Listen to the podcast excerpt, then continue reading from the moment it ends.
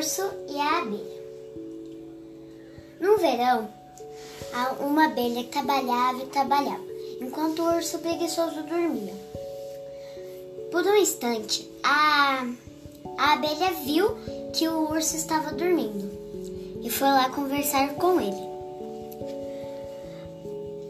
dizendo: Urso, urso, acorde, vamos trabalhar. O inverno já está chegando. O urso não deu muita atenção e virou e, e dormiu de novo. Chegou o inverno e o urso acordou, dizendo: Nossa, que fome! Eu acho que a abelha tem um mel para me emprestar. E foi lá na colmeia e fez e bateu. Toc, toc.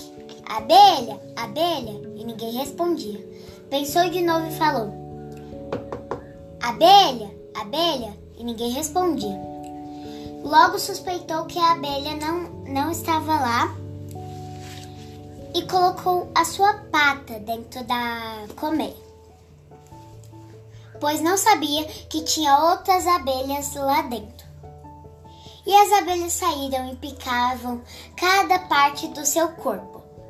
E a abelha rainha chegou e falou: Urso, não pode mexer nas coisas dos outros. Isso é muito feio. Se quisesse uma parte do meu mel, você podia ter esperado eu chegar para eu te dar. Moral da história: não se deve mexer nas coisas dos outros.